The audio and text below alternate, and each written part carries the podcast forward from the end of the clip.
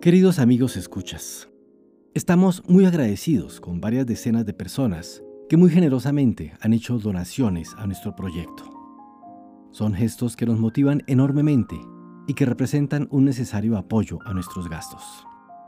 Hemos tenido que adquirir micrófonos profesionales, interfaces digitales, licencias de software de grabación, hacer adecuaciones acústicas en los espacios de grabación, costear labores de masterización y adquisición de bancos de sonidos.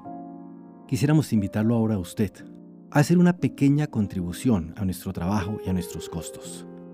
De serle posible, vaya por favor a la página anchor.fm slash historia silenciada.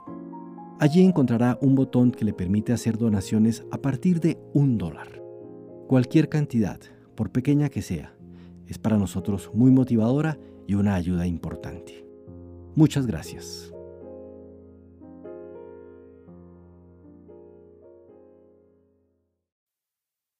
Segundo, la trayectoria de Arevalo y su socialismo espiritual.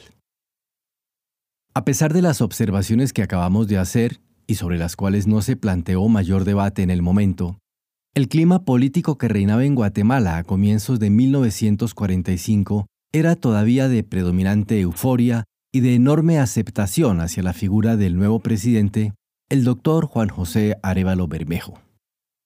Arevalo era, ante todo, un civil, era relativamente joven había nacido en septiembre de 1904 y tenía por lo tanto poco más de 40 años, y era además un hombre culto, reconocido internacionalmente, de fuerte personalidad y capaz de motivar a la gente.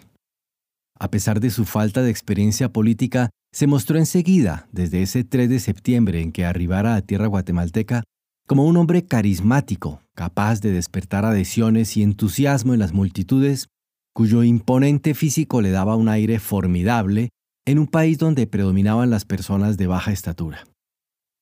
Todo esto contribuiría a que se creara a su alrededor, antes de asumir el poder, una aureola de gran respeto, acompañada de expectativas realmente desmesuradas respecto a su gestión, entre quienes pensaban que era la mejor opción para gobernar el país. Con el correr del tiempo, naturalmente, esta imagen casi mítica iría desvaneciéndose hasta adquirir contornos más humanos a medida que su acción de gobierno confirmaba las expectativas de algunos, pero preocupaba o disgustaba a otros.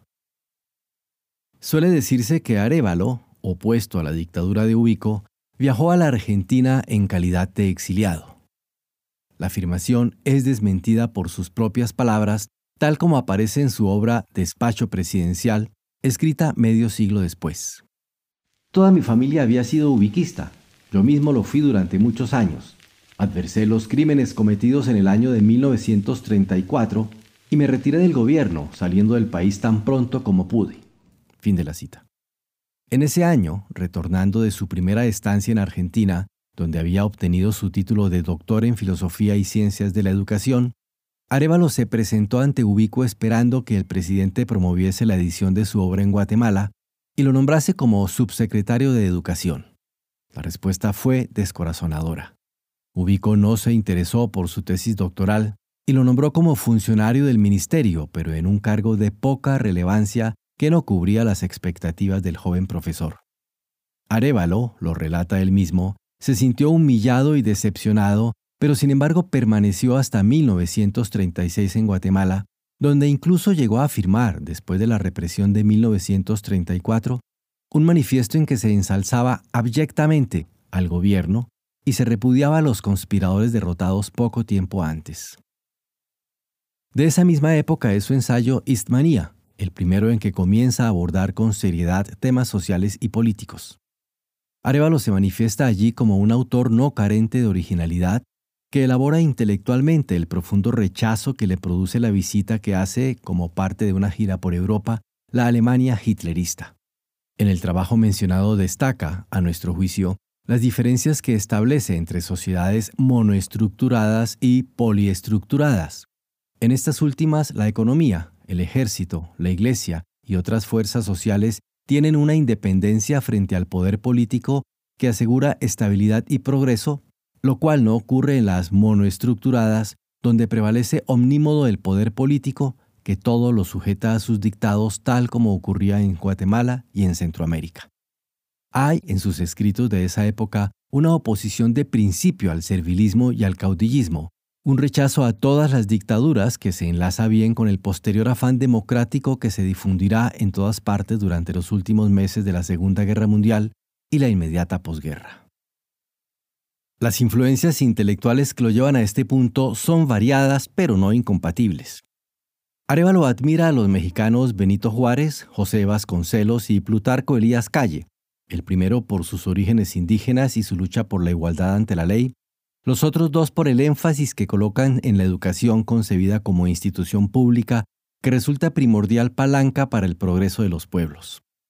En el mismo sentido reconoce los méritos del obispo Francisco Marroquín y de Justo Rufino Barrios en Guatemala, mientras que en Argentina respeta la obra de Hipólito Irigoyen, de su Unión Cívica Radical, no pudiendo descartarse tampoco las influencias que José Ingenieros, con su valoración de la juventud y su actitud progresista, y Aya de la Torre, el peruano fundador del APRA, con su antiimperialismo y su noción de Indoamérica, hayan podido ejercer sobre su obra. Más recientemente, pero no menos importante, resulta el atractivo que las ideas roosevelianas ejercieron sobre su pensamiento. Juan José Arevalo llega a formar parte, según lo relata su hijo Bernardo, de ciertos círculos roosevelianos que se crean en Argentina, oponiéndose así a la tendencia nazifascista que predomina en el país del sur desde 1943, lo que le termina acarreando la expulsión de la Universidad de Cuyo en Mendoza, donde predomina dicha línea de pensamiento. Arevalo prosigue su carrera docente entonces en Tucumán, interesado en las ideas políticas de la época, aunque sin llegar a desarrollar una obra sistemática al respecto. Será después, al llegar ya a Guatemala, que el pensador, convertido en candidato de masas, formule por primera vez su conocida tesis del socialismo espiritual. La presentará por escrito en su ensayo Conservadores, Liberales y Socialistas, publicado en forma de hoja volante el 31 de octubre de 1944, ya consumada la revolución del 20 de octubre y en medio de la euforia de una candidatura que prácticamente le asegura ya la presidencia de la República. En este texto comienza a afirmar que las fuerzas políticas tradicionales están prácticamente muertas. Ni el liberalismo individualista está vivo en el mundo, ni el conservatismo puede resucitar, y se define enseguida como socialista. Somos socialistas porque vivimos en pleno siglo XX, pero no somos socialistas materialistas. Y precisa. Nuestro socialismo no va por eso a la ingenua repartición de bienes materiales, a la tonta equiparación económica de hombres económicamente diferentes. Vamos a dar a cada ciudadano no el superficial derecho de votar, sino el derecho fundamental de vivir en paz con su propia conciencia, con su familia, con sus bienes, con su destino.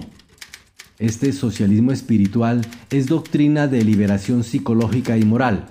La prédica materialista ha quedado evidenciada como un nuevo instrumento al servicio de las doctrinas totalitarias. El socialismo espiritualista superará la fórmula filosófica del nazismo que solo concede personalidad al conductor.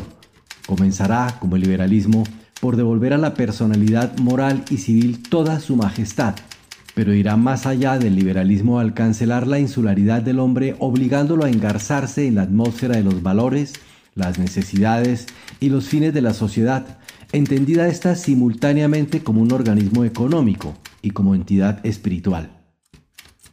Como se aprecia, una plataforma que bien puede coincidir con la nueva socialdemocracia que se está estructurando en Europa, con el pensamiento rooseveliano, con una posición de reforma y no de revolución que pretende cambiar la sociedad pero sin llegar a desarticularla, matizada además por un nacionalismo que tampoco era infrecuente en este mundo convulsionado de la inmediata posguerra.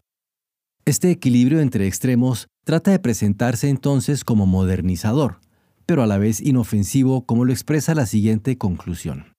Pero el hecho de que un gobernante profese una mentalidad socialista es ya una garantía de que nuestro feudalismo remanente será suavizado con medidas discretas en defensa de los trabajadores.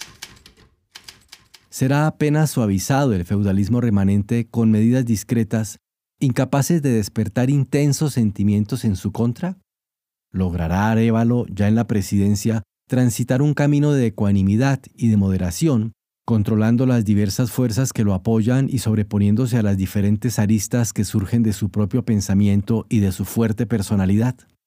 Logrará crear, como lo postulaba su programa de gobierno, un ambiente de libertad y seguridad económica a fin de que cada habitante del país pueda desarrollar al máximo su capacidad de producción.